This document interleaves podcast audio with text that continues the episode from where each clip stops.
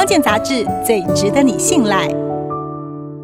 今天喝咖啡了吗？根据国际咖啡组织调查，台湾人一年喝掉二十八点五亿杯咖啡，平均每人每年喝掉一百三十一杯咖啡，而且还持续成长。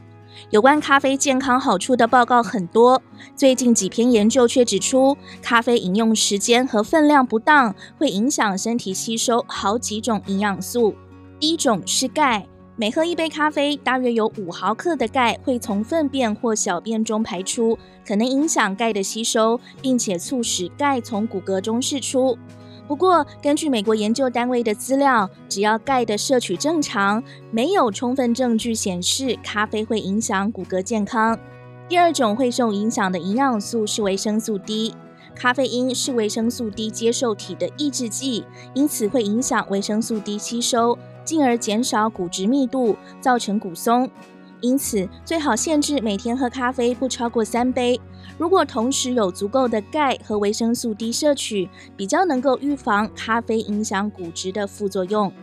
第三种是铁质，这是因为咖啡因会干扰铁的吸收，影响红血球生成。如果平常吃含铁丰富的食物，例如红肉、内脏、红豆、紫菜的时候，咖啡因会减少铁的吸收高达百分之八十。